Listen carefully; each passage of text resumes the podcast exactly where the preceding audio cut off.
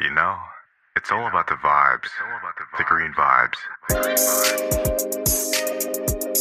Hi, ich bin Vanessa West, euer Gastgeber. Und das ist der Green Vibes Podcast. Genau, vor vier Wochen haben wir uns auf einer Rooftop-Party in Berlin gesehen und heute bist du jetzt endlich in meinem Podcast. Herzlich willkommen, Doro. Hallo. Schön, dass du da bist. Ja, danke. Ich hoffe, ihr habt genauso beschissenes Wetter wie wir in München. Mm, beschissen nicht, aber äh, auf jeden Fall nicht mehr so heiß wie gestern. Das stimmt, ja. Bei uns hat es jetzt auch etwas abgekühlt. Ja. Ich würde sagen, wir fangen mal direkt an. Und zwar, wann begegnest du in deinem Alltag Nachhaltigkeit? Oder wo beschäftigst du dich mit dem Thema Umwelt? Mhm.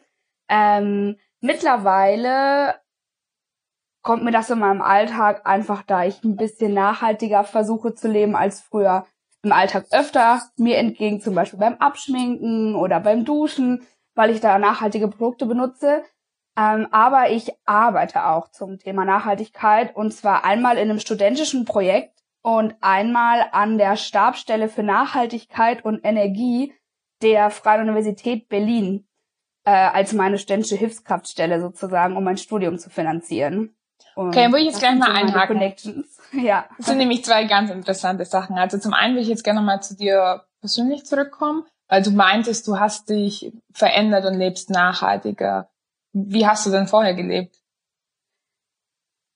Ich würde sagen, so ganz normal wie andere, die so aufgewachsen sind wie ich. Also deutsches Kind, ähm, normal verdienendes Elternhaus, äh, man fliegt in Urlaub, man macht Müll, man hat vielleicht Mülltrennung, weil das irgendwie die äh, Müllverarbeitungsfirma, also zum Beispiel in Berlin die BSR, äh, einem die Tonnen unten hinstellt, aber jetzt keinen großen Bezug dazu. Ich war zwar auch auf dem Land, aber ich habe mir jetzt nie dazu Gedanken gemacht.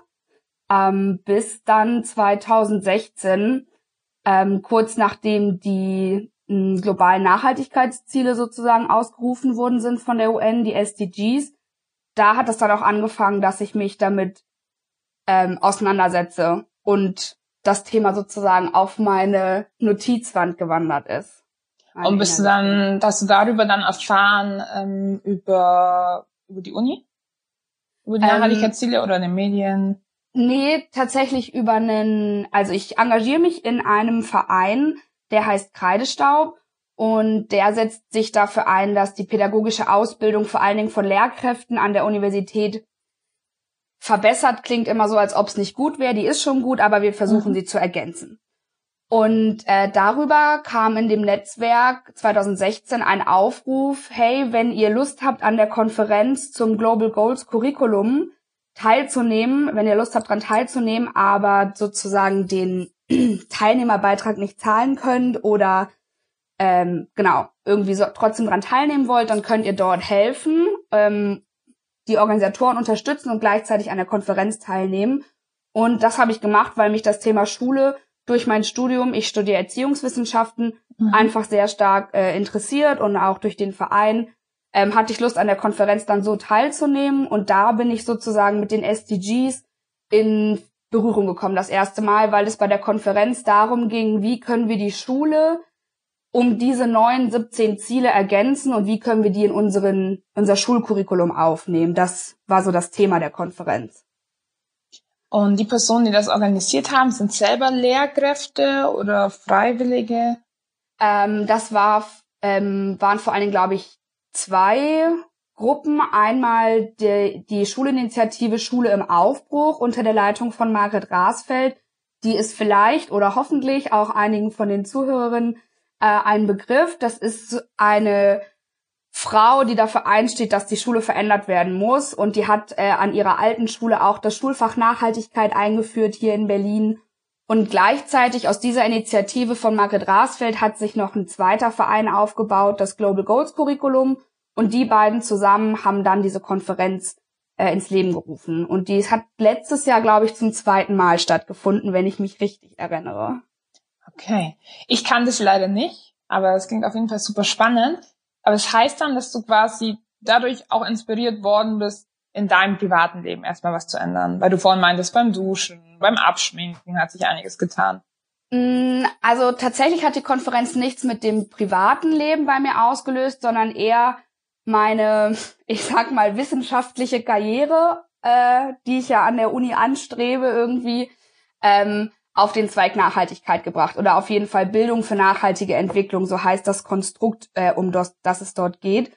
Und zwar war das ganz lustig. Also ich habe ja da geholfen und zwischen diesen Schichten von Teller abräumen und ähm, Gästen das, den Weg zeigen, habe ich auch an einem Workshop teilgenommen und der hatte den Titel von der Challenge zum Impact, also von der Herausforderung zur Wirkung. Mhm. Und unser Workshopleiter hat dann gesagt, ähm, über oder sagt mal jetzt in der Runde, was ist die Wirkung, die ihr erzielen wollt. Und dann hat, war da eine Schulleiterin, die gesagt hat, sie möchte gern Schulentwicklung machen und ähm, braucht dafür Zeit. Und ich saß da und habe gesagt, ich möchte eigentlich ganz gern, dass Lehrkräfte lernen, Nachhaltigkeit zu unterrichten, also angehende Lehrkräfte, Lehramtsstudierende. Und dann hat der Workshopleiter gefragt, was ist denn die Herausforderung, die ihr habt? Bei der Schulleiterin war das die Zeit und bei mir war das ein Raum, den ich eröffnen kann für Studierende, um auch mal was auszuprobieren, weil das im Lehramtsstudium zwar schon stattfindet, aber es doch sehr schwierig ist, geschützte Räume zu finden, in denen man neue Lernmethoden ausprobieren kann, in denen man Fehler machen darf und in dem es eben um dieses innovative Thema Nachhaltigkeit geht, was ja vor drei Jahren wirklich auch noch innovativer war, als es heute ist. Ja, An einem Lehrplan ist ja eher vorgesehen, dass ihr dann an festen Projekten arbeitet, die der Lehrplan wieder vorgibt. Also seid ihr doch etwas eingeschränkt. Genau, und es geht ähm, eben auch immer nach diesen Fächern. Wenn du Deutsch und Englisch zum Beispiel als Lehramt ähm, studierst, dann kannst du dein ganzes Lehramtsstudium auch ohne den Nachhaltigkeitsbezug durchkommen, weil Nachhaltigkeit eher so Fächern wie Erdkunde oder Naturwissenschaften zugeschrieben wird. Was in dem, in dem Fächerdenken ja auch Sinn macht, aber wenn man das Thema Nachhaltigkeit ganzheitlich sieht, dann müsste es eigentlich überall integriert werden. Und dafür wollte ich Räume schaffen, dass Studierende, auch wenn sie nur Deutsch und Englisch studieren, trotzdem mal das in Bezug zum Nachhaltigkeitsthema machen können. Ähm, genau, und nach diesem Workshop bin ich dann, weil ich von der Universität Flensburg ein Konzept aus dem Lehramtsstudium kannte, das nennt sich Schuladoption ähm, bin ich zu dieser Schulleiterin hingegangen und habe gesagt, so, also deine Challenge ist ja das und meine ist ja das. Ich kenne da so ein Konzept, das passt doch ganz gut. Ich komme im März nächsten Jahres äh, zu dir an die Schule mit 15 Studierenden und wir machen bei euch eine Projektwoche zum Thema Nachhaltigkeit. Und die Lehrer haben in der Zeit komplett frei und ihr habt Zeit für Schulentwicklung. Ja, das war dann für sie etwas überrumpelt. Sie kommt aus Wien. Sie war jetzt nicht so spontan, aber fand es irgendwie doch ganz reizvoll, hat gesagt, okay, auf der Konferenz ist auch die Schulaufsichtsbehörde von Österreich. Perfekt, sind wir hingegangen, haben gesagt, das dürfen wir doch bestimmt machen und Nachhaltigkeit ist doch so wichtig. Und dann konnte sie auf der Konferenz auch nicht so richtig Nein sagen. Das war unser Glück. Und dann haben wir das festgemacht. Ja, und dann hat die Vorbereitung angefangen zu dem ersten Durchgang von Let's Play Schule, so heißt das Projekt nämlich. Okay, und Schuladoption, da stelle ich mir quasi darunter vor, so wie du es jetzt erklärt hast, man nimmt sich quasi einer anderen Schule an und lässt den Lehrern dann Freiraum, weil man den Unterricht übernimmt. Genau. Die Studierenden adoptieren sozusagen die Schule und die Lehrer haben Zeit für Schulentwicklung. Und da stellt sich jetzt für mich die Frage, wie kommst du erstmal an 15 Studierende, die Bock drauf haben, sowas zu machen? Das war äh, relativ einfach, dadurch, dass ich in diesem Verein Kreidestaub bin. Ähm, wenn man da noch mehr Informationen haben will, findet man auf kreidestaub.net ähm, Informationen zu unserem Verein. Wir sitzen in Berlin, aber sind auch deutschlandweit aktiv. Es gibt viele kleine Regionalgruppen okay. ähm, oder auch eigene Vereine, die sich mittlerweile ausgegründet haben. Ja, und wir sind ein Netzwerk von Hunderten von Lehramtsstudierenden und da habe ich sozusagen über unseren E-Mail-Verteiler getickert, hier, es gibt ein neues Projekt, das und das ist das, was wir machen wollen. Habt ihr Bock mitzumachen? Dann könnt ihr euch hier anmelden. Ja, und dann hatte ich die Anmeldung. Die Schule stand ja schon fest in Wien. Und dann zum Beginn des Wintersemesters im Oktober 2016 hatten wir dann unsere erste Vorbereitungssitzung an der Uni. Und das ging dann alle zwei Wochen so, haben uns alle zwei Wochen getroffen. ich und zwei andere Erziehungswissenschaftsstudierende, wir haben das vorbereitet, Inputs, Inhalte vorbereitet, Methoden vorbereitet, ähm, die Reise geplant, ähm, genau, alles, was drumherum nötig ist. Und die Lernstudierenden haben sich dort eben dann zusammengefunden, sich kennengelernt, haben dann Zweierteams gebildet, Projekte geplant, Unterricht geplant und dann sind wir im März 2017 äh, nach Wien gefahren, an eine Schule dort in so einem Außenbezirk, genau, und haben dann da die Projektwoche durchgeführt. Und also um welche Schule geht es denn, beziehungsweise wie alt sind die Schüler? Ähm, das, wir haben es jetzt dreimal schon gemacht, also mhm. März 17, 18 und 19 und es waren immer drei verschiedene oder es waren drei verschiedene Schulen. Einmal war es in, du kennst es vielleicht, in Österreich gibt's Mittelschulen. Ähm, die gehen von der fünften bis zur achten Klasse. Also das gibt's in ähm, Deutschland nein, zum Beispiel. Gibt's in Bayern nicht. nee, okay. Ähm, also auf jeden Fall, äh, bei uns in Berlin gibt's das nämlich auch nicht, aber das ist, ähm, es geht von der fünften bis zur achten Klasse eine Schule. Mhm. Das ist, das hatten wir früher in Deutschland, glaube ich, mit der Orientierungsstufe. OS. Kann sein.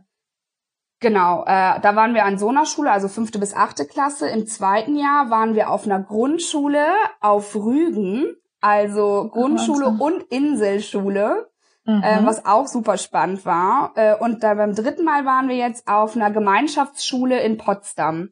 Die ging von der, also es waren im Aufbau, also es war eine siebte Jahrgang und ein elfter Jahrgang. Also immer durchgemischt. Es gab okay, jetzt keine dabei. Schülergruppe, mit der das nur funktioniert.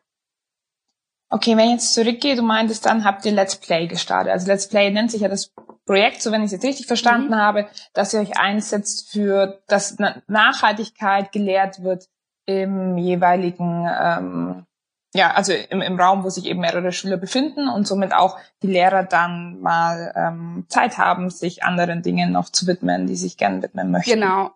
Also in der Schulentwicklung geht es eher vor allen Dingen darum, wenn Lehrer zuhören, die kennen das vielleicht auch, dass ähm, ja, wenn man sich umstrukturieren will, wenn man zum Beispiel statt 45 Minuten Unterricht 90 Minuten Unterricht einführen möchte, dann geht das nicht von jetzt auf gleich. Da braucht man Zeit mhm. für den Stundenplan für alle Schüler umzustrukturieren.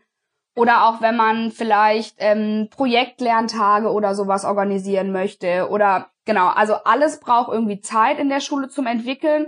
Und wenn Lehrkräfte das nach dem Unterricht machen müssen oder zwischen Tür und Angel oder zwischen den Ferien, dann kann man sich ja vielleicht aus seiner eigenen Arbeit, aus seinem eigenen Arbeitsfeld auch vorstellen, wenn das nicht in meiner Kernarbeitszeit liegt, dann bringe ich vielleicht weniger Motivation mit, es ist weniger effektiv und ich kann mich auch weniger dem widmen, weil ich nicht genug Zeit habe, mich da reinzudenken. Und deswegen ist es für Schulen so wichtig, dass sie mal am Stück mit dem gesamten Kollegium Zeit haben und Sachen besprechen können. Und am besten wird das auch noch, also aus meiner Sicht am besten, das geht sicherlich auch anders, ähm, von extern moderiert wird dass so ein Kollegium auch mal, ich meine, die arbeiten zusammen, die machen was mit Kindern, Bildung, das ist so wichtig. Da muss man auch mal über Gefühle sprechen, da muss man auch mal tiefer gehen vielleicht. Klar, und dass die mal rauskommen und, aus ihrem Kosmos. Genau, und das braucht Zeit und das kann eben durch solche Schuladoptionen oder Projekte durch Studierende ermöglicht werden. Und wie habt denn ihr dann die Zeit genutzt? Also wenn wir jetzt mal ganz konkret ähm, in Projekte reinspringen, weil ich kann mir jetzt selber noch gar nicht vorstellen, wie unterrichtet man oder bringt man Nachhaltigkeit an Menschen heran, die zum Teil neun Jahre alt sind oder die 16 Jahre alt sind. Also wie habt ihr es umgesetzt? Genau, mhm. schießt einfach mal los. Ähm, ja, ich könnte mal, ähm, also im, im ersten Durchlauf, als wir in Wien waren, hatten wir mhm. ein Projekt von zwei Lehramtsstudierenden. Ähm, die äh, haben ein Projekt gemacht, das hieß Grüne Stadt, Graue Stadt.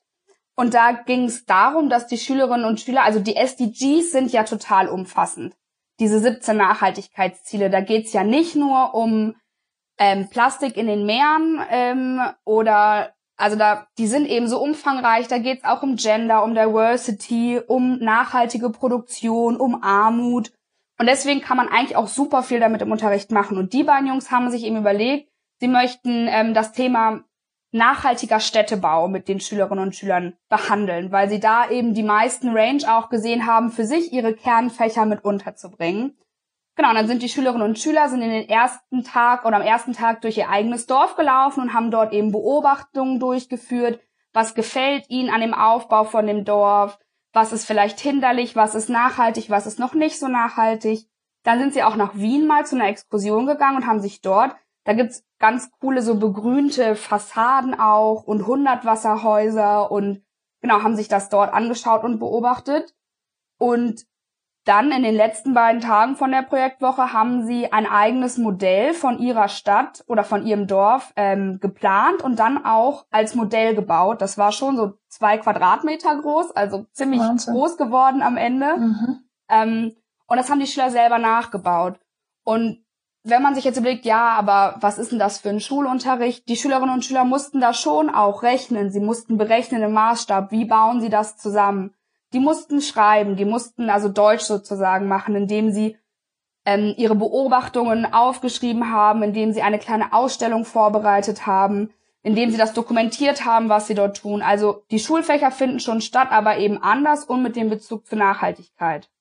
Aber wie wissen Schüler denn, was nachhaltig ist und was nicht nachhaltig ist? Also mhm. ich finde es ja extrem schwierig, weil Nachhaltigkeit so ein extrem großer Begriff, der total dehnbar ist und sogar uns als erwachsene Personen fällt es schwer zu sagen, das ist Nachhaltigkeit oder das ist nachhaltiger. Deswegen haben die Schüler dann oder die in dem Fall Lehrkräfte ähm, angefangen erstmal den Schülern aufzuzeigen, wie andere Städte das machen, was man als nachhaltig ähm, bezeichnen kann, damit die Schüler dann davon ausgehend ihre eigene Stadt oder ihr eigenes Dorf einschätzen können? Genau, also ich glaube, da besteht bei dem Projekt auf jeden Fall keine ähm, keine hundertprozentige Richtigkeit von dem vielleicht auch was gemacht worden ist, aber die Studierenden haben sich selber einfach das Thema gesucht und sich dann selber damit auch faktisch auseinandergesetzt. Mhm. Also geguckt, was bedeutet der nachhaltiger Städtebau, wo sind Städte unnachhaltig, wo gibt's Beispiele für, also positive, wo gibt's Negativbeispiele okay. und haben das dann aufbereitet und mit den Schülerinnen und Schülern durchgearbeitet. Die Gruppe hatte auch eine Aktion, Umweltschutz, da gehört ja auch zum Beispiel die Tiere, der Tierschutz mit rein und die haben, es gibt wohl so eine Online-Plattform, wo Hobby-Vogelbeobachter für die Wissenschaft Vögel zählen können und ihre Ergebnisse dort eintragen können und damit wissen dann Wissenschaftler dann, wie viele Vögel vielleicht weniger sind oder nicht oder oder ja, ob die Population zu oder abgenommen hat sozusagen. Und ich glaube, es geht bei den Projekten vor allen Dingen darum, Bewusstsein zu schaffen, nicht zu sagen, das ist jetzt richtig und das ist jetzt falsch beim Nachhaltigkeitsthema, sondern Bewusstsein dafür zu entwickeln, warum will ich nachhaltig sein? Warum sollten wir nachhaltig sein? Wo, wo kann man überhaupt nachhaltig sein oder unnachhaltig? Und damit dann auch zu merken, selbst wie ich meine Zähne putze, nämlich das Wasser an und auslasse, hat was für die Wasserversorgung, mit der Wasserversorgung zu tun, also mit der Infrastruktur einer Stadt und was mit dem Thema Nachhaltigkeit. Und genau darum geht es eigentlich ähm, mir bei dem bei dem Konzept und dass vor allem die Lehramtsstudierenden auch merken, wo sie das Thema überall mit reinbringen können. Ob dann am Ende vielleicht ein Fakt nicht ganz richtig war oder falsch, der sollte schon eigentlich richtig sein, aber es kann immer mal sein. Und vielleicht gibt's auch gar nicht so eine allgemeingültige Definition von Nachhaltigkeit und vielleicht verändert sie sich auch. Ne? Was vor drei Jahren im Städtebau nachhaltig war, ist jetzt vielleicht ist überhaupt nicht mehr relevant. Aber ja. die Schülerinnen und Schüler erinnern sich an die Woche zurück und sagen, hey, das ist wichtig. Das ist sowas. Ja, und ganz interessant finde ich auch eben, dass ihr euch selber informiert. Also ich, ich stelle mir das jetzt mal vor, ich vermute, ich weiß nicht, ob es wirklich so ist, dass ihr im Internet recherchiert, welche Städte sind denn nachhaltig oder orientieren sich am Städtebau, dass er nachhaltiger wird.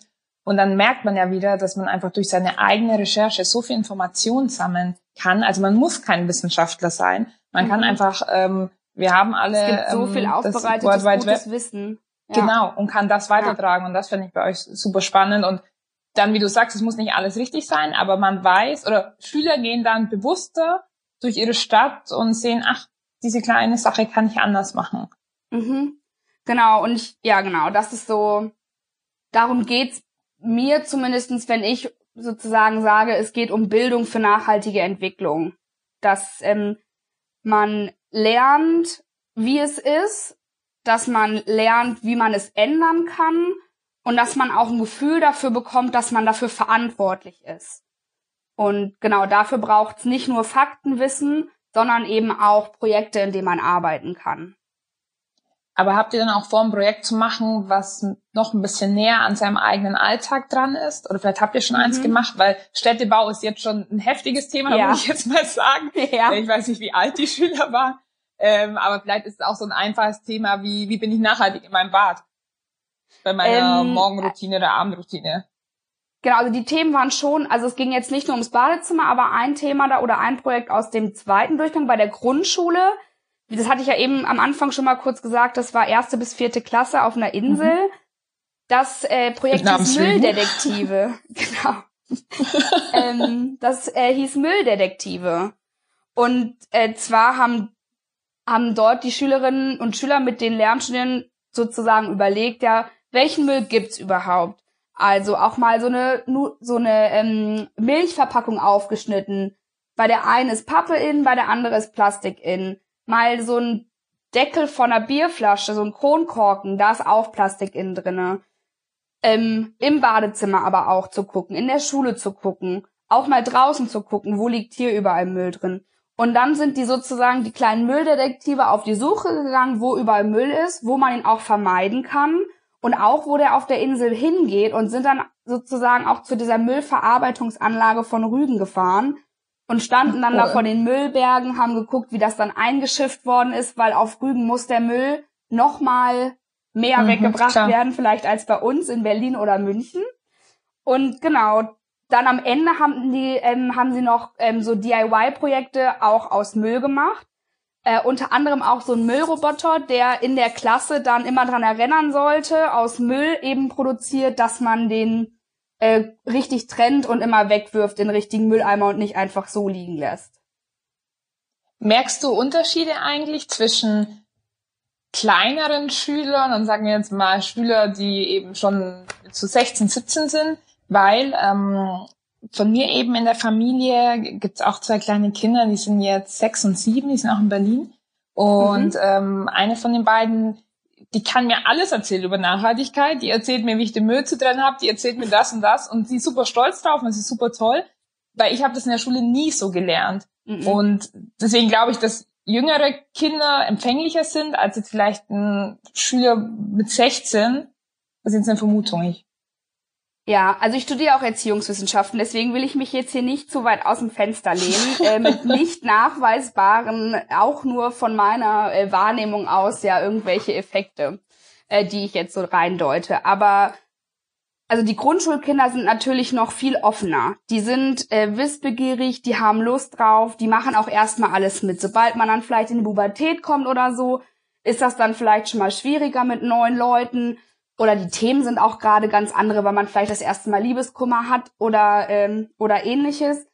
Und wenn sie dann wieder größer werden, merken sie vielleicht auch in der Oberstufe, okay, was kann mein Handeln wirklich auch für eine Wirkung haben? Da wird man ja sozusagen bewusster im Kopf. Aber ist es so? Ich glaube, weil ich war mit, also wenn ich jetzt überlege, ich war mit 18 nicht so bewusst, wie ich es jetzt bin. Mhm. Aber bestimmt schon bewusster als mit 15 oder 14. Ja, aber ich glaube trotzdem leider nicht für meine Umwelt, sondern andere Dinge war ich bewusster, was ja. ich so machen kann, irgendwie, wo ich mal weggehen kann. Aber Schule ist ja dann auch eine Pflichtveranstaltung und wenn einem ja, da gesagt wird, ja. die sechs Stunden heute sollst du dich mal bitte mit dem Thema beschäftigen, hat man das ja irgendwo auch gemacht und vielleicht nochmal andersrum. Also Nachgleich. Ich glaube, es geht mit jeder Altersgruppe und ich glaube, es ist auch mit jeder Altersgruppe sinnvoll. Aber jetzt eben eine Aussage, die ich nicht wissenschaftlich belegen kann mit irgendwelchen Studien. Aber ich glaube, die Schülerinnen und Schüler werden ihr ganzes Leben lang geprägt und du bist sozusagen ja das Produkt am Ende aus den Erfahrungen, die du gemacht hast. Und wenn du früh die Erfahrung gemacht hast in der Grundschule, es bringt was, wenn ich äh, nicht in Urlaub fliege oder wenn ich ähm, den Müll hier sammle, dann kann ich daraus was basteln. Oder wenn ich Wasser spare, dann kann ich den süßen Eisbären retten. Das mögen vielleicht auch Erfahrungen sein, die gar nicht so sinnhaft sind, ja, aber im Gehirn bilden sich sozusagen, bilden sich mehr Wege, die das nachhaltige Denken unterstützen. Und deswegen ist es mit kleineren Kindern noch mal einfacher, die für was zu begeistern. Wenn jetzt ja. gerade das große Thema Atomkraft mehr Danke wäre, dann wäre es sicherlich auch so, dass man da mit den Kleinen ganz tolle Aktionen machen kann, die mit den Größeren vielleicht nicht gehen. Aber jetzt vor allen Dingen auch durch Fridays for Future, das haben wir wirklich in diesem Jahr gemerkt bei der Projektwoche, ähm, war noch mal mehr Commitment von den Schülerinnen und Schülern da, auch zum Beispiel am Freitag zu kommen, obwohl sie immer streiken waren, aber weil sie wussten, okay, bei uns in der Projektwoche geht's auch um das Thema und das hat ihnen gefallen, sie haben da was gelernt und deswegen gehen sie dann da auch hin. Und genau, das war vor drei Jahren irgendwie eben noch nicht so stark, weil es die Bewegung noch nicht gab. Mhm. Aber ähm, die jungen Leute haben schon Bock auf das Thema. Und wenn es dann noch in der Schulzeit stattfindet und etwas ist, was sie etwas angeht als Thema und nicht Algebra, wo man vielleicht gar nicht überhaupt versteht, um was es geht, ähm, dann kriegst du damit die Kinder. Die sind so im System Ja, es sind einfach drinne, Dinge, dass, die man im die. Leben umsetzen kann. Also Algebra, Genau. klar, wenn es dann irgendwann auch, und ist auch wichtig, sage ich auch gar nicht, aber ich meine, oft wäre es auch wichtiger zu wissen, wie kann ich mein Fahrrad irgendwie aufpumpen oder wie kann Und ich im Alltag was umsetzen, genau. Genau. Und deswegen ist es bei den Projekten auch so wichtig, dass schon auch Kompetenzen, die im Lehrplan stehen, das sind jetzt eben nicht unbedingt Handlungskompetenzen, sondern sowas wie den Zahlenraum von 1 bis 100 beherrschen, Mhm. dass das auch stattfindet in den Projekten. Klar. Aber dann rechnest du vielleicht aus, wie, wie viel Meter muss mein Müll über die Ostsee zurücklegen, bis sie dann und dann nochmal verlagert werden, bis sie dann ankommt und verbrannt wird und zur Energie wird. Ähm, anstatt auszurechnen, da es gibt auch diese lustige Aufgabe mit zwei Zügen, wann die sich dann treffen oder so. Ja. Ja. Genau. Ja, das sind einfach praktische Beispiele, was sehr cool ist, weil du es dir dann, finde ich zumindest, viel besser merken kannst. Genau, das ist auch meine weißt, es im Theorie. Alltag umzusetzen hast. Genau. Aber dann würde ich jetzt dich gerne mal fragen, was denn du gelernt hast aus den ganzen Projekten. Oder wie sich dann Nachhaltigkeit vielleicht noch mehr in dein Leben reingeschlichen hat. Ja, also zum einen habe ich jetzt auch vor einem Dreivierteljahr eben meine Stelle an der Stabstelle für Nachhaltigkeit und Energie an der FU angenommen äh, oder angetreten, angenommen. Ja, ich habe mich da schon selber beworben. ähm, so, genau, die Leute stehen Schlange bei mir und wollen mir Jobs geben. Nein. Ist doch schön. Ähm, ja. ähm, da bin ich sozusagen, ähm, da, also da helfe ich der Koordinatorin, um auch so einen Lernbereich Nachhaltigkeit aufzubauen äh, oder umzusetzen. Äh, und ich kontrolliere da auch so Energiedaten. Das ist echt super spannend. Das sind zwar nur Excel-Dateien, ja, aber ich trage ähm, die Zählerstände aus den einzelnen Gebäuden ein und kann dann gucken, wie sich zum Beispiel Also Gebäude der aus eurer Stromverbrauch... Bitte? Also die Gebäude, also die, der Zählerstand, Hm? Genau. ähm, genau, an Genau, Gebäude Uni, den einzelnen Uni. Gebäuden. Mhm. Okay. Genau, ähm, zum Beispiel, wie sich der Stromverbrauch in der Mensa im letzten Monat oder zum Jahr davor verändert hat. Und dann sehe Ach, ich krass. sozusagen, uh, okay, hier ist irgendwo ein Leck oder so, dann sage ich meiner Chefin Bescheid, sage, uh, Melanie, Achtung, der Stromverbrauch im, im Gartengewächshaus geht hoch, wir müssen da mal einen Hausmeister hinschicken. Also da habe ich echt meine Uni auch nochmal, also echt nochmal anders kennengelernt. Das war super spannend und da lerne Aber ich weiß man, woran es liegt? Ist manchmal Ja, einfach ein also- Defekt oder? Genau, das also es hat wirklich tausend unterschiedliche äh, Gründe. Zum Beispiel im einen Gebäude war ähm, eine Baustelle und die es war Winter und die konnten nicht mit der Heizung heizen, sondern haben dann mit Strom geheizt. Das ist natürlich puh, Ja, klar. Das ähm, oder wenn man ein Decke. schweres Gerät benutzt. Genau. Oder der Zähler wurde falsch abgelesen. Oder ein Sensor ist rausgerutscht. Das müssen wir dann auch wissen, damit wir die Daten haben. Aber das Mhm. muss nicht immer ein Grund sein. Aber manchmal ist auch, okay, die heizen einfach gerade ziemlich viel.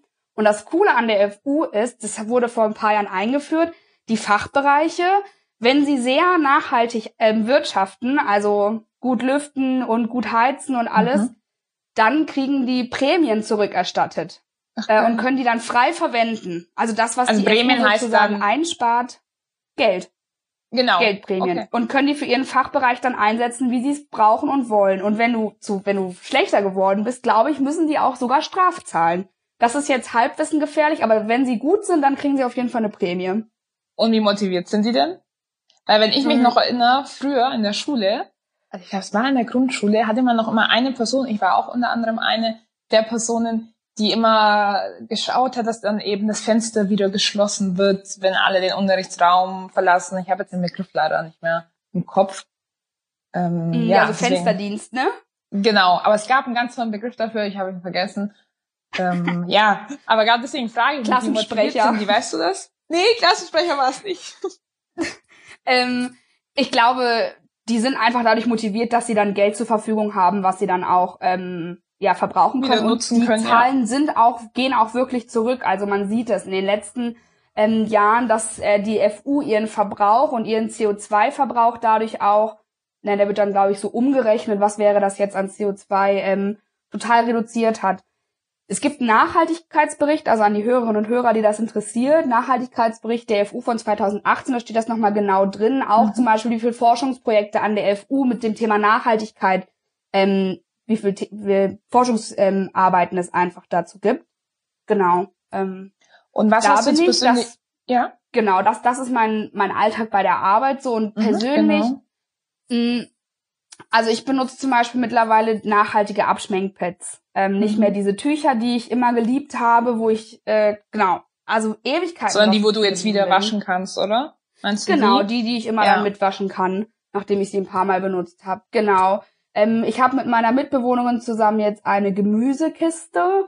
Ähm, okay. Wir bestellen ähm, im Umland sozusagen regionales Obst und Gemüse. Das kommt alle Ach, zwei cool. Wochen. Äh, und dann also, ob das jetzt so mega nachhaltig ist, weiß ich jetzt auch ehrlich nicht, weil ich ja sonst mit dem Fahrrad zu Edeka fahren würde und Bioprodukte kaufe und so wird mir das mit dem Auto vor die Tür gebracht. Mhm. Also ich bin mir da noch nicht ganz sicher, aber das ist ja immer bei der Nachhaltigkeit so. Was ich aber da schön finde, ist, dass ich weiß, woher die Produkte kommen. Auch Milchprodukte weiß ich echt, von, von welchem Hof die dann sind. Du supportest regional, was auch ganz cool ist. Genau, ich, also wir haben eine regionale Kiste, nicht nur Bio, sondern regional. Und ähm, da kommen Sachen, mit denen ich sonst nie was gekocht hätte, kommen dann nach Hause. Zum ähm, Beispiel? zum Beispiel rote Beete. So, ich wusste, dass es das gibt, aber ich habe es ehrlich gesagt noch nie vorher selber gekauft. Oh, ich liebe Oder rote so Beete. Kohl. Und dann habe ich Schmorkohl gemacht. Habe ich ein Rezept ah. Es war so oh, lecker. Kenne ich gar nicht. Schmorkohl werde ich auf jeden Fall ja? danach mal googeln. Ja, mach mal. Das ist echt. Ähm, und da kriegt man auch mal so Rezepte. So, das mache ich.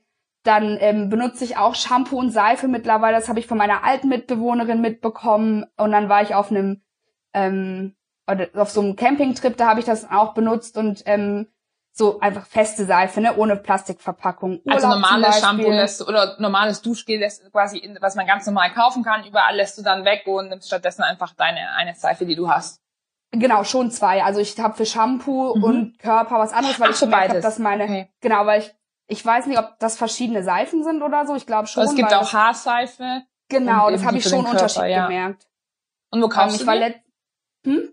Wo kaufst du die Seifen? Ähm, hier, wir haben so einen kleinen Bioladen um die Ecke. Da mhm. gibt's so, weiß nicht, fünf verschiedene Seifen. La Dolce Vita. Heißt ah, der. klingt ja ganz nett. ja.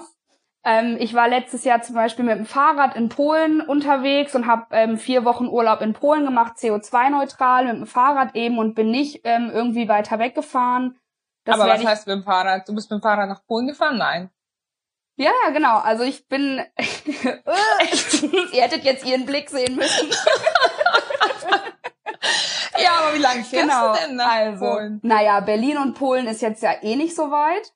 Ja, aber ähm, schon ein bisschen.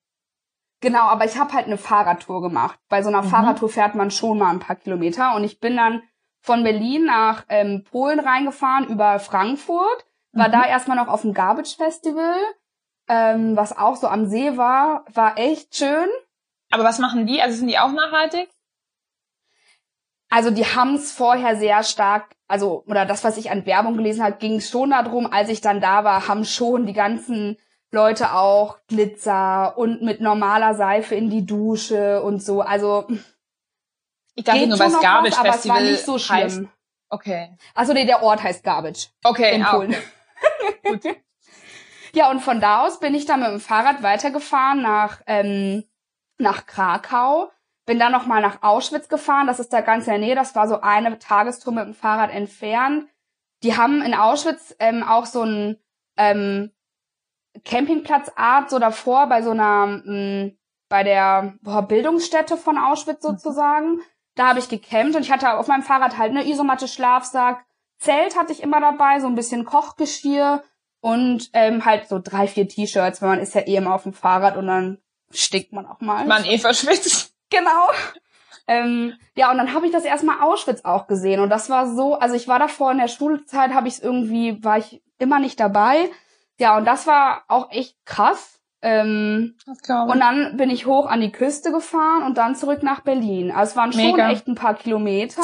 In Polen Fahrradfahren kann ich auch niemandem empfehlen. Es gibt keine Fahrradwege. Ach, okay. Schön, also genau, du fährst halt immer an der Landstraße. Ah, okay. Genau, genau. Immer schön die LKWs so an dir vorbei. Geil. Uh. Also für dich war es richtig nachhaltig? Super, ja genau. Ich habe bestimmt meine Lunge ordentlich äh, gepflegt. Nee, aber also ich habe auch Polen getroffen, die gesagt haben, ich sei verrückt. Die würden immer zum Fahrradfahren nach Deutschland kommen. So, also Polen mache ich jetzt auch nicht mehr mit dem Fahrrad. So, ich glaube, wenn du auf der Euro-Route durchfährst, geht das, aber halt einmal so rum. Das war echt anstrengend. Aber genau, das mache ich Aber eine auch coole so, weil Idee. Ich, mhm. Also kann man ja auch Ja, für andere Länder machen. Genau, und es gibt so coole Radtouren äh, und man lernt so viele tolle Leute kennen und es ist halt CO2-neutral. Und ich bin dieses Jahr auch schon zu einem Festival mit dem Fahrrad gefahren und das äh, war das äh, Finn Kliman Festival, das Aduka Oh, in Niedersachsen. da wäre ich auch gerne gewesen. ja, das war auch echt cool. Ähm, und, Was konntest äh, du denn da mitnehmen? Weil Finn ist ja auch jemand, der dadurch, dass er vieles selber macht, ähm, er ist sehr nachhaltig und ihm liegt die Umwelt auf jeden Fall am Herzen. Mhm. Ähm, also die Leute dort auf dem Festival waren einfach auch total bemüht. Ähm, also es war, es lag jetzt echt wenig Müll rum am letzten Tag, keine großen Müllberge und so. Aber das Thema war jetzt da nicht Nachhaltigkeit. Das hat man Mhm. auch jetzt nicht so stark wahrgenommen. Dieses Mofa-Rennen zum Beispiel oder ähm, ja, also da wurde schon die wenig Leute oder ich habe wenig Leute gesehen, die mit ihrer Tupperbox zum Essensstand gegangen sind. Man hat schon Mhm. dort dann das Papier genommen. Ähm, aber ja, aber das Festival an sich war super. Das glaube ich. Ja. Aber dann, also was man bei dir merkt und was ich sehr cool finde, ist ja, du unterrichtest jetzt irgendwo oder bringst das Thema Nachhaltigkeit weiter voran, ähm, nimmst dir selber da Sachen auch raus, wo du wahrscheinlich Sachen auch ausprobierst, aber du bist jetzt auch niemand, der sagt, man muss das jetzt alles so und so machen. Ansonsten ist es falsch. Nee, das sage ich nicht. Aber ich sag schon, wenn ich was sehe, was nicht nachhaltig ist, so dann meine Freunde nervt der Zeigefinger schon manchmal. Also wenn ich dann Mhm. zum zehnten Mal sage, oh jetzt nimm doch den Aschenbecher und schmeiß es nicht hier hin die Kippe. Oder ähm, ja immer sag, oh Leute, nee jetzt nicht Auto, jetzt nehmen wir aber das Fahrrad. So, also ich bin dann da schon auch manchmal nervig, aber ich merke auch eine Wirkung von meinem Verhalten im Freundeskreis, was Das wollte ich gerade fragen. Es kommt trotzdem auch an. motiviert weiterzumachen. Es ist nicht, die sind dann zwar genervt, aber Klasse oder Konditionierung funktioniert halt einfach. Wenn ich das dann 20 Mal gesagt habe, dann machen die das auch so. Dann kommt. Ich glaube, da kann meine beste Freundin auf jeden Fall auch ein Lied von singen. Die ist gerade auf dem Weg zur Transformation, auf jeden Fall zu mehr Genau. Nachhaltigkeit. Genau. Nein, aber das ist ja sehr cool, weil ich denke, bei die, die nehmen es ja auch nicht übel. Klar ist man vielleicht am Anfang genervt und was ich ja auch merke, ist eben, wenn ich mal was mache, was nicht so nachhaltig ist, was auch einfach normal ist, ähm, ich versuche das zu geben, was ich irgendwie kann. In vielen Bereichen kenne ich mich auch noch gar nicht aus. Und wenn ich dann was nicht mache, dann ist aber witzig, wenn mein Freundesgeist dann auch mit dem erhobenen Zeigefinger kommt und sagt, ach Vanessa, das hier geht aber nicht. Und, Ja. und da finde ich, äh, da sag ich dann, hallo, ich mache schon so viel. Ähm, be open-minded irgendwie ähm, und lass mich halt auch irgendwie meine Dinge machen. Deswegen Mhm. ich denke mir, jeder geht auf den anderen zu, mal mit erhobenen Zeigefinger ist auch vollkommen okay, solange man trotzdem zum Nachdenken anregt. Genau, zum Nachdenken anregt und einfach sensibel für das Thema ist und versucht, was zu ändern. Dass es nicht immer direkt klappt, dass es Zeit braucht, dass man seine eigenen Strukturen, ich hatte das ja vorhin bei den Kindern schon gesagt, im Kopf, die Strukturen müssen sich erstmal umbilden. Wenn man es immer gewöhnt, das habe ich, das fand ich ganz witzig bei dem ähm, Podcast von Joko Winterscheid und Paul Ripke. Mhm. Ähm, der heißt Alle Wege führen nach Ruhm.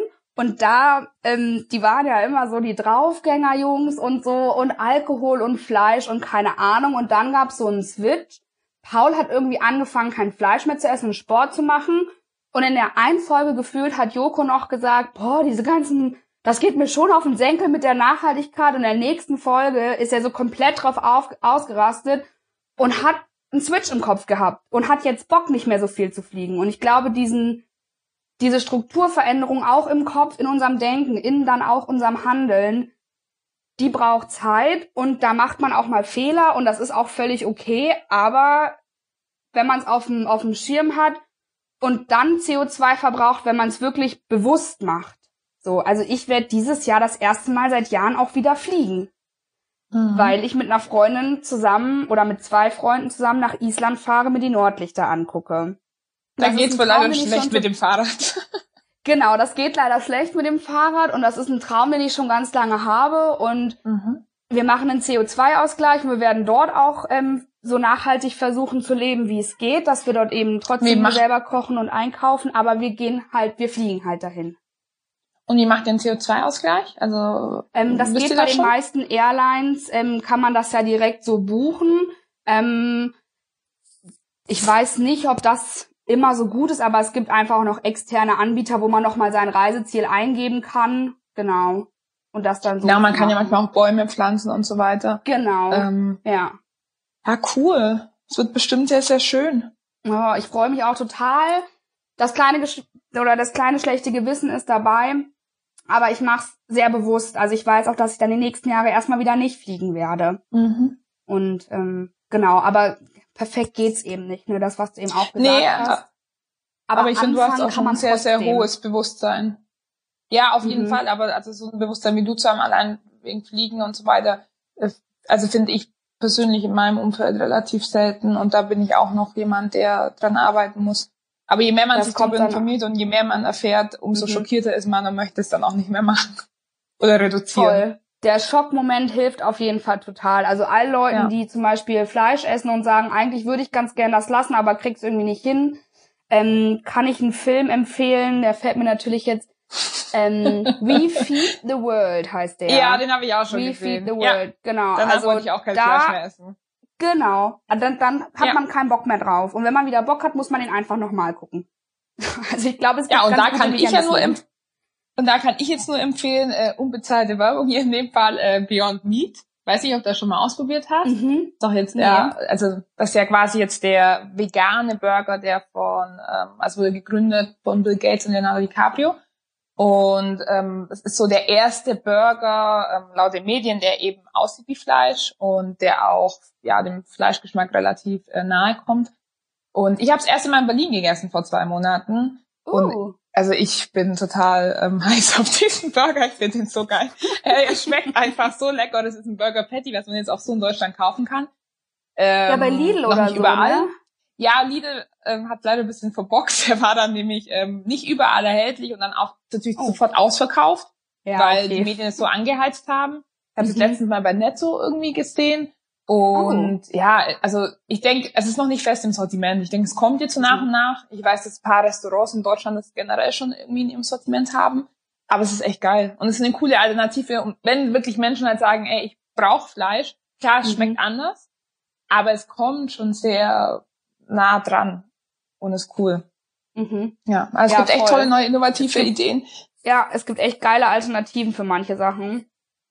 Also zum Beispiel ähm, nochmal Frauenthema. Äh, ich ähm, benutze auch keine nicht nachhaltigen äh, Hygieneprodukte mehr für die Menstruation, sondern ich habe auch eine Menstruationstasse. Die kann Das man ist so halt witzig, weil in jedem Podcast ja. kommen wir auf dieses Thema und es ist immer wieder, äh, also es kommt immer Es mehr, ist habe ich der das Gefühl. Shit, hätte ich das mal mit zwölf gehabt, Alter. Ja, ist- Ich Ja, schwöre es, man früh, hat gar keinen weiß, Stress mit los. nichts mehr. Ja. So, das ist echt die Innovation. Das ist, also wenn man sich so zurückerinnert, ne, in den 60er Jahren so Frauenbewegung und so, als der Tampon kam, war das ja auch die Innovation für die Frau schlechthin, weil, ne, auf einmal konntest du irgendwie trotzdem noch am Leben teilhaben, auch wenn du deine Tage hast. Ja, und das ist für mich der historische Moment in meiner Menstruationskarriere. Das ist mega und es ist einfach so Ja. krass, dass es so lange gedauert hat und es ist ja jetzt noch nicht mal super mainstreaming, dass du es überall so bekommst, Mhm. wie du den Rest bekommst. Also es Mhm. dauert noch, aber ich finde es krass und wie gesagt, du bist jetzt schon die dritte Person, die das ebenfalls Mhm. empfiehlt und ich benutze ja auch. Und ich hoffe auf weiter solche innovativen Dinge, wo man einfach sieht, hey, ich muss mich nicht einschränken, ich kann sogar besser leben und bin gleichzeitig tue ich der Umwelt was Gutes. Besser geht's Mhm. kaum.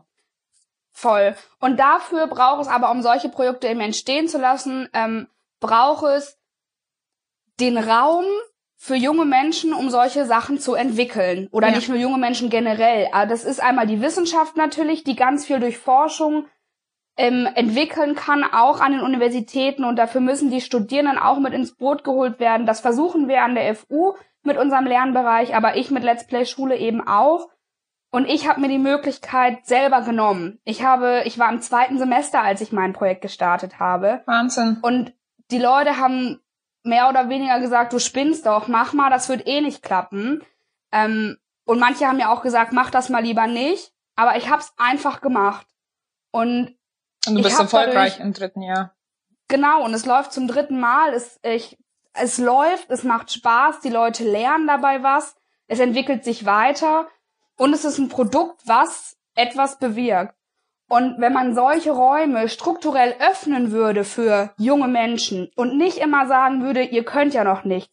Gut, sie wissen das vielleicht noch nicht, aber wenn du den Raum öffnest und die Methode anbietest, in der kreativ Ideen entwickelt werden können, dann können Menschen, die noch nicht so lange im System stecken, also Kinder, Jugendliche und junge Studierende oder auch Leute in der Ausbildung, ich will das gar nicht auf die Uni begrenzen, ja, junge Menschen sind noch nicht so in den Strukturen der Gesellschaft gefangen dass sie noch weiter denken können. Das trifft natürlich auch wieder nicht auf alle zu, aber diese Räume gibt's viel zu wenig, um eigene Projekte auch zu starten. Und wie soll ich das als Studentin lernen, was ich später mal machen will oder gut da drin werden, wenn ich bis nach dem Master keine Möglichkeit habe, mal was auszuprobieren?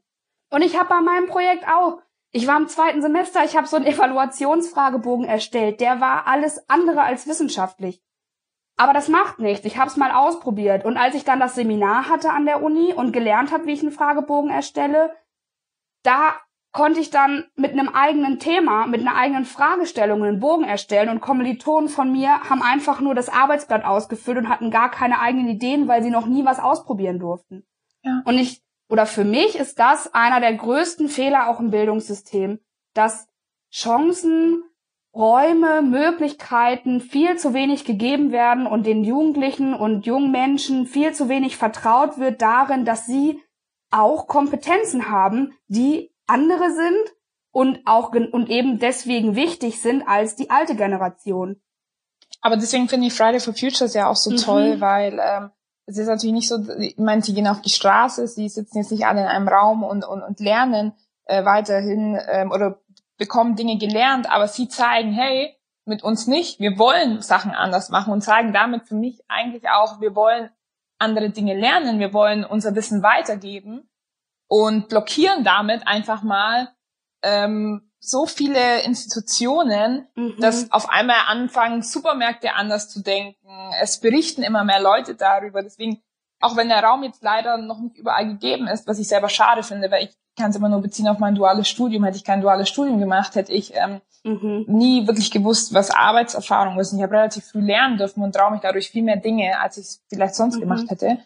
Ähm, aber grundsätzlich ist es einfach so, wenn du nicht die Möglichkeit hast, weil es dir nicht deine Uni bietet oder deine Schule bietet, dann nutzt die Chance so wie du und nimm dir das einfach und sag, ich mach's. Weil man sieht ja bei dir, mhm. Es gibt Menschen, die immer sagen, du kannst es nicht, aber fang einfach an und du findest immer irgendjemand, der dich supportet und dann wird es so erfolgreich wie bei dir. Und das ja, und selbst wenn dich keiner supportet, ich glaube, was ich ganz viel in der Schule gelernt habe, ist Angst zu haben, Fehler zu machen. Und ja, es hat mich super viel Überwindung immer. gekostet und es war voll der Kampf und Anstrengung, aus dieser Komfortzone rauszugehen. Aber es hat sich gelohnt. Deswegen würde ich das allen mitgeben, sich die, den Mut zu nehmen, das einfach mal zu machen, auch mal Fehler zu machen und dann weiterzumachen. Und ähm, ja, ja für seine oder fahrt mal mit dem Fahrrad nach Polen. Genau, genau, und fahrt mal mit dem Fahrrad nach Polen und probiert einfach mal aus, ob es funktioniert oder nicht. Genau, und einfach mal probieren. Ich hatte ja. auch die ganze Zeit immer so ein schönes Armband oben, das äh, da stand drauf einfach machen. Ja, und geil. ähm, das ähm, hatte ich jetzt auch ein Jahr lang ungefähr nicht an, weil ähm, irgendwie ist das in der Schublade verschwunden. Aber jetzt, nachdem ich vom Adukat zurückkam, hat ja auch Finn Kliman so eine so eine Rede an die Nation, sag ich jetzt mal, gehalten ne, auf mhm. Instagram. Das sehr motivierend war wahrscheinlich. So dieses, Leute, nur weil die alten weißen Säcke euch sagen, das geht so nicht, das geht doch, mach einfach mal, dann werden wir es denen schon zeigen. Und das ist so eine Message, die ich auf jeden Fall auch voll gern senden will, weil ja, wenn wir still bleiben und immer sagen, ja stimmt, Papa, du hast recht oder Opa, dann, ähm, dann verändern wir nichts. Und das hat man ja gesehen in der Klimapolitik in den letzten 40 Jahren. Ich meine, das das Thema ist schon lange auf dem Tapet, ja. aber ähm, die Leute haben sind nicht reingekommen und jetzt durch die jungen Leute können wir jetzt alle sagen, okay, jetzt jetzt ziehen wir durch. Müssen wir ja auch, also und vor allem die jungen Leute, die jetzt nicht zwingend irgendwas äh, studiert haben oder Wissenschaftler sind und so weiter, die sich einfach selber informieren, so wie ihr es auch macht, bei Stauben einfach sagen, hey, ich informiere mich und setze es um. Genau, du kannst dich mit deinen Freunden treffen in der Kneipe und sagen, so, wir machen jetzt mal einen Plan, um die Nachbarschaft zu begrünen. Oder um mit den Leuten ins Gespräch zu kommen, äh, wie man hier mehr Wasser sparen kann oder keine Ahnung. Du hast bestimmt ein eigenes Thema, was dich interessiert. Und wenn du das mal weiter denkst, findest du bestimmt ein Projekt, was du mal machen kannst, um es auszuprobieren. Und das, das solltest du dann auch machen. Cool. Und ich glaube, damit hast du aber auch schon meine erste Frage beantwortet. Und zwar, wenn du jetzt eine Tasse hättest, worauf du eine Message platzieren könntest, was würdest du sagen? Das. Du hast jetzt zwei sehr schöne Dinge gesagt und ich glaube einfach anfangen, machen, loslegen, egal wo, mit was klein, mit was großen. Mhm. Das ist die Message. Genau. Ja, voll. Dann würde ich zur zweiten Frage kommen und zwar, ähm, ob es irgendeinen Kauf gab in den letzten sechs Monaten, so vielleicht circa unter 100 Euro, wo du sagst, hey, der hat mir richtig geholfen im Bereich Nachhaltigkeit oder mich inspiriert? Ähm, ja, also das war auch nicht so richtig ein Einkauf bei mir tatsächlich. Aber äh, da, wo ich arbeite, an der FU, ist es so, das ist in so einem alten, äh, so einem Bezirk, wo es ziemlich viele Villen gibt und auch Fachbereiche haben solche Villen. So, und wir sind auch in einer. Und da habe ich für die Kollegen und ähm, die Uni sozusagen, habe ich eine Kräuterschnecke gebastelt. Und zwar habe ich okay. mir im botanischen Garten äh, Steine besorgt. Die hatte da ja. irgendwie ein Professor vor 50 Jahren mal angeschleppt und die lagen da so rum und dann durfte ich mir da so, ich weiß nicht, ungefähr 60 Stück von nehmen. Solche großen. Also hast du nicht geklaut und bist durch den Garten. Nee, nee, nee. Ich habe das schon abgesprochen. Nee, genau. Und dann habe ich das äh, in den Vorgarten dann von der Villa, in der unser Büro ist, habe ich dann die Kräuterschnecke reingebaut. Und die äh, funktioniert top. Da leben richtig viele kleine Tiere und Kräuter und so. Das sieht richtig schön aus. Aber wie stelle ich mir das denn vor? Also du hast, also okay, dann muss ich nochmal mir anschauen, ja. Wie sowas aussieht. Weil ich stelle mir jetzt vor, du hast quasi aus Steinen die so aneinander platziert, dass es aussieht wie eine Art Schnecke und da wie so eine Schnecke, so ein, so ein Kreisel, so eine, mhm. so ein Kringel sozusagen okay. aus Stein gebaut, so hoch, so ungefähr kniehoch Ach, und dann mit so Erde befüllt und ganz oben kommen so trocken stehende Pflanzen hin, weil das Wasser sickert ja durch, sowas wie Thymian oder Rosmarin und unten Richtung Erde kommen dann eher so Schnittlauch oder so. Geil. Ja. Mega mhm, cool. Sieht richtig süß aus. Kann man sich auch für einen Balkon in klein bauen mit verschiedenen ähm, Kästen, die man ineinander stapelt. Also da gibt's im Internet 100 Varianten. Wenn man Bock auf Kräuter hat, Kräuterschnecke oder Kräuterhochbeet, kann ich nur empfehlen. Geil. Und es erinnert mich auch so, ich bin hier letztens, bevor ich nach Hause gegangen bin, an einem Beet vorbeigelaufen, also draußen auf der Straße, was relativ verwildert aussah. Also viele würden da mit dem Rasenmäher drüber gehen und würden sagen, was soll das überhaupt hier? Und da hat dann jemand ein Schild angebracht und draufgeschrieben, ähm, bitte nicht zerstören. Hier ist ein Fünf-Sterne-Hotel für Insekten. Und dann habe ich nochmal genauer hingeschaut und habe halt auch gesehen, ah, okay, äh, jetzt habe ich es verstanden. Deswegen ja. hat mich das an das erinnert. Coole Sache. Ja, genau. Ja, okay. Und dann kommen wir jetzt zur letzten Aussage, die du bitte vervollständigen sollst. Nachhaltigkeit ist Bildung. Sehr schön. Also ich glaube, was anderes kann ich gar nicht dazu sagen für mich ist es so wichtig, dass man lernt und darüber nachdenkt und was ausprobiert. Bildung ist Lernen und Lernen ist Erfahrung und das macht man sein ganzes Leben. Und das in Bezug auf Nachhaltigkeit, ähm, dann, dann können wir es schaffen. Dann bedanke ich mich. Ich mich auch. Dankeschön. Halt, stopp, noch nicht ausschalten.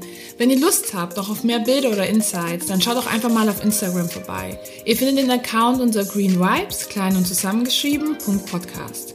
Abonniert mich und schaltet in zwei Wochen wieder ein, um mehr Green Vibes in euer Leben zu bekommen.